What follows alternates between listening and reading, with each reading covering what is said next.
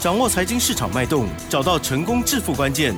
欢迎收听《投资理财王》，分析师精准的眼光，带你纵横股海，投资好股票，让您轻松成为股市常胜军。致富关键就在理财。本节目由 News 九八与理财周刊共同制播。轮源投顾杨天迪分析师，三十年国内外券商法人操盘经验，市场资深量价结构分析专家，精准的量价分析，扎实的基本面研究，带您解码主力动向，揭露股市天机。欢迎收听《股票会说话》，轮源投顾一零九年经管投顾新字第零一零号。这里是 News 九八九八新闻台进行的节目是每天下午三点的投资理财王，我是代班主持人桂花，问候大家。第一个单元股票会说话，赶快来邀请轮源投顾的杨天迪分析师，杨老师您好。桂花好，各位观众朋友大家好。上个礼拜五，美国股市开高震荡后收高，但是呢，今天台北股市却是开高震荡后收低，还量缩，最终下跌了五十八点，指数收在一万七千七百六十七，成交量是两千八百二十五亿。现阶段呢，选股就是重点了。今天台股的电子股比重还是在六成以下，接下来选股布局应该要注意哪些重点？请教一下杨老师，怎么观察一下今天的大盘呢？啊，这基本上台股原来跌那么多，我本来以为没跌那么多哦。其实最重要的关键点是我刚稍微看了一下，那个台积电莫名其妙被打回去。哎，为什么？从平盘打了四块钱下来啊，这个台积电一打四块钱下来，就影响了三十四点。嗯，所以对，有一半以上是台积电影响的。所以，所以你从这个地方就可以知道一件事情：台积电是不会涨的。嗯。哦，这样懂了吗？嗯，为为什么说台积电不会涨？因为台积电没有内资，是 都是外资。对，就是外资买、外资卖，或者是机构法人哈，那个没有大内高手啦。我我讲的内资是市场派啦，所以我我发现一件事情，就台积电永远就是指数的，嗯，它其实就是拿来做指数的一个控盘。嗯，没有其他的一个目的啊，所以你说它跟基本面没关，那个有没有关系啊？没有太大关系。好，那你你大家可以很清楚的知道，外资有时候在现货部分站在买方，对不对？嗯。哎，他在期货布空单那个净空单是拉高的。哦，是。所以所以基本上，我到现我从今年开始，我突然发现一件事情，能够主导股价涨跌的力量。不是来自于外资。好，你可能看到外资今天大买，而某一只个股它今天大买，它明天大卖啊。好，所以所以基本上就它，哦，我怀疑那个外资是不是来赚退佣 啊？所以所以你有没有发现到，其实已经没有办法去判断啊？这就是为什么今年的股市的环境是改变的。嗯，好，这今年的股市环境是改变的。好，主要原因就是主导的力量。来自于大内资，好，股价的主导力量来自于大内资，基本面的这个影响性已经没那么大。有一些很多这个好的这个基本面好的公司，如果是以往啊，那股价委屈通常都会涨涨上去，对不对？是。现现在不是哦，是没没有人买就是没有人买哦，现在没有人买就是没有人买。好，那我们面对这样的一个结构，该怎么来来调整我们的一个这个操作的一个策略？这就很重要了嘛。好，这就很重要。所以我想，当然，因未来的行情，如果明年的部分，如果外资还是这样的话，那就是内资主控。好，你说基本面好坏是不是关键？是关键。但基本面好，也要有大内高手愿意进来。对，对，它就变成你要符合两一两个要件。嗯，好，一个要件就是基本面好，要有大内高手。嗯，那基本面不好，有题材呢？哎，只要有大内高手一样涨，其实只有一个条件叫大内高手。是，啊，所以不管如何啦，好，这个操作上面还是要了解一下这个状况啊，台股的一个状况，你才会知道。嗯，好吧，我们回到大盘的现象。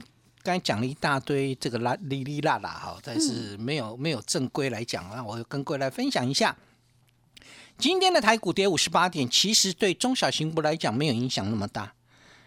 为什么？因为 OTC 指数是上涨的啊，所以你就知道主要的原因应该在杀一些全指股。那至于他杀全指股股的目的何在？阿哇的我们摘啊，好，但不管如何，目前已经接近到一万八千点左右。那通常指数不要涨会比较好一些些，好，就让中小型股反而有机会去反应。好，从上个礼拜开始，我们就发现到一个关键点。什么关键点呢？电子股的成交比重就跌破六成，嗯，所以你有没有发现到上个礼拜啊，你买电子股其实是不太好玩的，是，对，就是你你买正规军呐，你说买那个题材的我就不讲了啊，你买正规军的电子股，其实在上个礼拜开始就不太好玩。好，那今天的一个状况也一样，电子的比重跌破六成，所以说明一件事情，目前在大资金的部分。基本上它是移出了电子，好才会产生这个现象。哎，老师那怎么办？好，大资金移出电子，人家已经过了一个礼拜了，你你你现在才讨论要要该怎么办？会不会回来呢？是，他一个礼拜出去，这个在外面流浪一个礼拜之后，会不会回来？也有可能回来嘛。上个礼拜不是电子的天下，是谁的天下？是航运，对对，今天早盘还有钢铁嘛，是，所以基本上就是航运股在上个礼拜很强，嗯，后来变成最呃航运股，我们讲货柜三雄好了，最早涨上来的是长荣跟阳明，最后面涨上去的叫万海，所以很明显是长荣、阳明涨上去之后，万海在上个礼拜是最凶悍的，在货柜三雄里面，第一个它补涨，第二个大资金进去。就是有大手进去啊，所以我们就很明显看到，万海会转强，是因为电子的大主力资金移出去了，所以万海是比较偏偏向是市场股。好，那今天呢，长荣的部分平盘还 OK 了，好，那个阳明的部分涨了这个二点八八，很不错，对吧？嗯，好现象是二六一五的望海今天重挫四点二个百分点，是。我为什么说好现象啊？对，为什么呢？啊，我该不是讲吗？嗯，电子的大主力资金，你看到长荣、阳明涨上去，跑去买万海，对不对？对。那你万海如果没有再继续涨，是不是说明大主力资金有可能要从万海上面抽出来？抽出来之后，有没有机会回电子？嗯，有。哦，这个桂花讲的，我我听老师说的，没有，我我只是打一个问号，我其实有一个 问号，嗯，好，这个大主力你在外面逗留了一个礼拜，你要不要回电子啊？嗯，其实目前看起来还没有啦，好，所以桂花先讲，好，我们就桂花说了算哈，好，那基本上会不会回来呢？其实也看到了，你有没有看到三五二九利旺？嗯。细制裁哇，细制裁龙头今天涨了四个百分点哦。那细制裁这一波是叫做跌翻了，是，对啊，这个这一波的修正，细制裁跌翻了。哎，今天力旺涨了四点三九个百分点，三六六一的市星又重新回到一千块以上，涨了三点六八个百分点。而这一阵子，这这个半个多月，将近一个月以来，细制裁一直在盘跌，嗯，但今天回稳了。是，那这一类股票呢，不可能是小散户嘛？啊，对。好，那 有没有可能是大资金？你说啊，那个上千块的股票太大型，好吧？我讲一些比较市场性的股票。嗯，三零三五的智源在最近有没有开始蠢蠢欲动？有了吗？哈，我不是要各位去买智源，但是我要跟各位分享，智源就是非常标准的内资概念股。那如果智源开始在转强，会不会电子的这个资金的一个比重开始回到六成以上，而大资金回来呢？桂花，嗯，大资金可不可能回来呢？嗯，哎，是，好 好好，对对，但基本上目前是没有主流的啦。是，桂花变聪明了，嗯，啊，所以大资金其实还没有看到真正的大动作，嗯，但我认为会。好，我会认为大资金会回来，因为我看到万海掉下去了。是，好的，因为看到万海掉下去，我觉得，嗯，或许大资金又想要回到电子身上。好，目前是中实户控盘嘛，业内中实户控盘，所以他们偏向在低价股上面找机会啊，譬如说。低轨道卫星，对，然后这个是题材股。低轨卫星今天谁最强呢？二三一二的金宝拉到涨停板，股价涨停板只有十五块四，是不是低价股？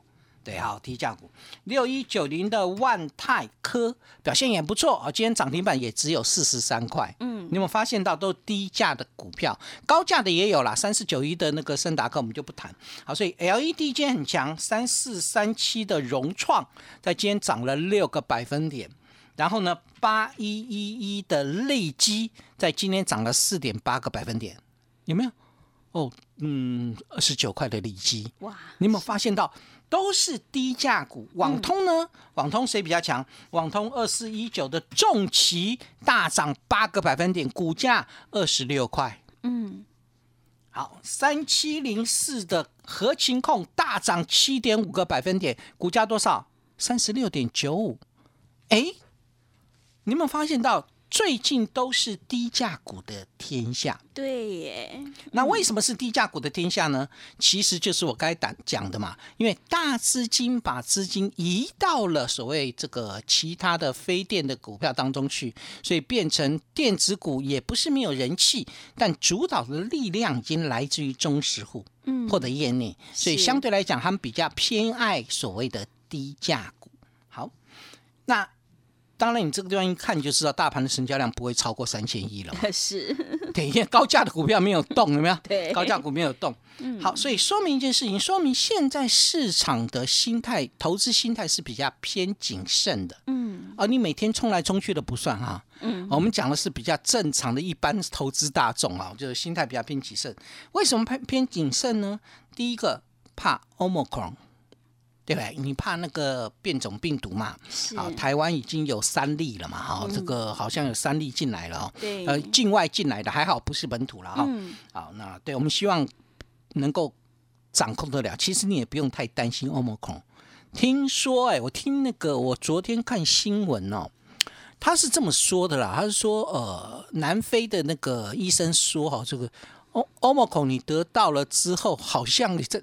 十四天之后就会痊愈，哦，就是好像对，就是 流感化，对啊，我不知道，我目前还不知道是真是假，就是听到这个新闻，也就是说，目前得知一个状况，就欧盟孔的传染力很强，但是它的就是所谓的重症率很低，也就说明一件事情，其实它有点朝向流感化的一个角度走，然后疫苗大厂又说你打第三剂就没问题，嗯。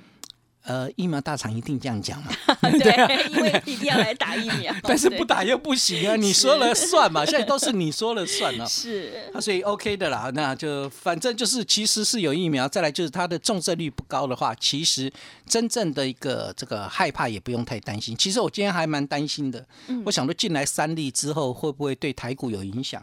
结果发现台股也还好哎。嗯，所以呢，这个是好好现象了。好，第二个。你会怕美国股市涨高了，所以呢，美国股市一拉回，对于台股来讲会会影响。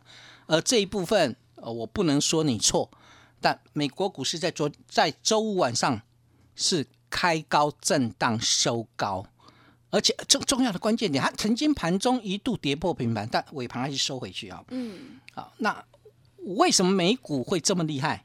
美股它在公告，它十一月的通膨率是六点八趴，六点八，真的 对，六点八是创下三十九年来的新高。美国股市崩盘没有？没有哎，还收高，还收高哎。对，嗯，那你怕什么？嗯，对。好，待会来谈解释这个问题。第三个哦，你怕了，你真的害怕了，你怕明年的 FED 要开始升息了，升息。你怎么会担忧到那么久以后的事情呢？我觉得，对啊，好了，这个呃，不然你这样子好不好？这样子，你从此退出股市，等到 FED 升息完之后开始降息，你再进股市。嗯，如果不是这样的话，你的担心会未免过于杞人忧天了。好，我来讲给各位听了啊。嗯，好，美国股市在上周五晚上是震荡之后又收高。它是在十一月的通货膨胀率六点八趴，创下三十九年来新高的情况之下，还能够收高。好，那媒体讲的理由就是，哎呀，这个通膨率这个率啊，符合市场预期。对，市场预期是六点八八，可是你创下三十九年新高是真的啊。嗯，好，其实最大的问题在哪里啊？好，也就是说，呃。你会担心 FED 升息，这一点是真的没有人能够改变的，因为 FED 我改变不了它嘛啊。那它要升息，确实是未来对股市是一个不确定的变数，其实还蛮确定的。我们都知道，明年的下半年要开始升息，嗯，只是不知道升息两码还是三码。像现在有人说两码，有人说三码，好，那都没有关系。好，那现在 FED 在做什么事情呢？减少购债，就缩减 QE。好，缩减 QE 嘛，哈，缩减 QE 基本上每个月减少一百五十亿美元的一个这个购债金额，它以前是每个月放出一千两百亿美元。好，从十一月份开始，每个月减少啊一百五十亿美元。好，十一月减少一百五十亿，十二月本月份也减少一百五十亿。我所谓减少是放出去的钱减少，本来放一千两百亿，那到了十二月份。啊，十一月份就是每个月放，十一月份放出去的钱只有一千零五十亿，少了一百五十亿。嗯，十二月份放出去的钱变九百亿，少了三百亿嘛，也就是它每个月减少一百五十亿。如果你照这个时序去推算，会到明年的六月份，那缩减 QE 暂告一段落。嗯，OK，好，所以真正的这个这个升息会在明年下半年嘛？啊，这是我们目前大概得知的一个状况。好，那也就是说，现在还有没有放钱？还在放钱呢。我只是十二月放，以前放一千两百亿，我现在只放九百亿，放少一点，对，放少而已嘛。对，阿里也担心噻，不然你你以为股市就是钱被收走，没有钱，只是放的比较少而已。嗯，这这样搞懂哈？嗯嗯，对，也要搞懂哦。那另外呢，你会担心升息哦，升息就真的在收钱。嗯，好，就我开始升息的时候，就开始收缩资金了，市场的资金。那明年有人说两码，有人说三码，我们就用三码为例，好不好？一码是零点二五，三码叫做零点七五个百分点。好，那换句话说，明年的 FED 的利率会提升零点七五个百分点。那现在 FED 的中心利率是多少呢？零到零点二五，我算你零点二五，好不好？再加上明年的零点七五，明年底大概 FED 的利率叫做一趴。哇，一趴也是蛮低的，是一趴，所以股市要崩盘啊！你想太多了，想太多。所以我告诉你，明年一整年多头都没事，好吗？好，都没事。好，但是呢，你听到升息，就股市就会震荡了。那个每次震荡下来之后，后面都会推回去。好，所以我们要怎么做？因为主力不大主力不在家，所以有很多股票会拉回。好，对，而且是拉回股票，有很多都是属于我认为未来成长性的。所以我们要开始趁着它拉回来布局嘛，嗯，对吧？那布局的方向在哪里？哦，这个方向我有给你哦。我上个礼拜五不是送你一份资料？嗯，对，叫二零二二年的全球新战略，有没有？有。我有稍微写了一下，明年你会碰到你，你可能我们会面临到什么样的状况？我是用明年的角度帮你选的哦。嗯，好，那我也跟各位谈过，明年开始我不会每个月送资料喽。我是看有情况有觉得可以的时候才送资料，所以这份资料大概就是针对明年整个第一季。好，我我的一个规划就是它的试用期可以到明年第一季。其实我都是用明年的角度看今年，所以你说明年一整年也不会有任何的问题。是，好好，那我选出了这三档股票有什么样的一个特色？我先告诉各位，明年我们可能会面临到的一些题材跟成长性的产业。你总要先从产业开始吧。我我的选股我是 top down 的选股方式，也就是我先把明年成长性的产业把它挑出来，然后在这些产业过程当中，我去选择我认为筹码也安定了，那对未来具有成长性、具有竞争力的公司，我把它送给各位。好，所以我我想明年我会会我认为成长性的产业有哪些呢？车电，车电指的是电动车啦。啊，就电动车，当然车用电子也是，你你不会不会否定吧？好，这个不可能否定的嘛。然后呢，第三代半导体，哦，那个还没结束。好，第三代半导体绝对是明年还会再来一次的一个机会。然后五 G 概念股，OK 的五 G 基建也是明年成长性的产业。还有呢，高速传输。对吧？没有错哈。对，智慧联网，嗯，都是明年的产这个成长性产业。那另外包含了什么？半导体供应链，这些都是明年成长性的产业。换句话说，你往这个角度上面去找机会，其实是不错的，会有机会了。好，半导体供应链，啊，那题材部分呢？哦，题材的部分目前比较值得关注的，当然低轨道卫星是啦，元宇宙也是，六 G 对。第四代半导体，好，所以这三档好股票，如果你还没拿到的，今天再送给你一天。二零二二全球新战略，我往刚刚讲的那些方向，帮各位挑出三档，我认为具有成长性的潜力股，欢迎各位。来索取了。好的，谢谢老师分享今天整个观察跟操作。现阶段选股就是重点了哦。想要索取二零二二年全球新战略的产业研究报告的话，赶快把握机会来电索取。认同老师的操作，想要进一步了解内容的话，可以利用稍后的工商服务资讯哦。时间的关系，节目就进行到这里。感谢轮圆投顾的杨天迪杨老师喽。啊，谢谢桂花，祝大家操作顺利。别走开，还有好听的广告。好的，听众朋友，认同老师的操作，想要掌握明年的产业趋势，赶快把握机会来电索取二零二二年全球新战略台股投资教战手册。只要加入杨天迪老师 Telegram 账号，成为好朋友之后，我们就会告诉你有哪些个股可以找到波段起涨的机会哦，让你领先卡位在底部，反败为胜。Telegram 账号是 fu 八八九九，fu 八八九九。如果你不知道怎么加入的话，欢迎你工商来电咨询。工商服务的电话是零二二三二一九九三三零二二三二一九九三三。赶快把握机会，来电索取零二二三二一九九三三零二二三二一。九九三三。本公司以往之绩效不保证未来获利，且与所推荐分析之个别有价证券无不当之财务利益关系。